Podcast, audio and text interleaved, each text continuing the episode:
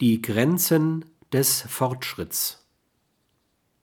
In unserem Bemühen, uns die Welt untertan zu machen, schufen wir eine Kulturwelt, die keineswegs immer als Optimierung von Naturwelt verstanden werden kann.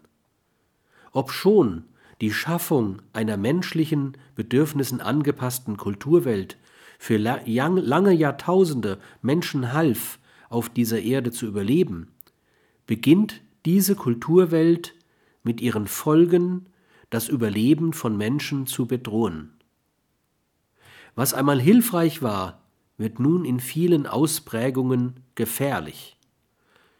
Wenn wir diese Gefahren, Gefahren übersehen oder zu spät erkennen, wird menschliches Überleben immer unwahrscheinlicher. Menschliches Miteinander umgehen wird nicht nur psychisch und sozial, sondern heute sogar physisch bedroht.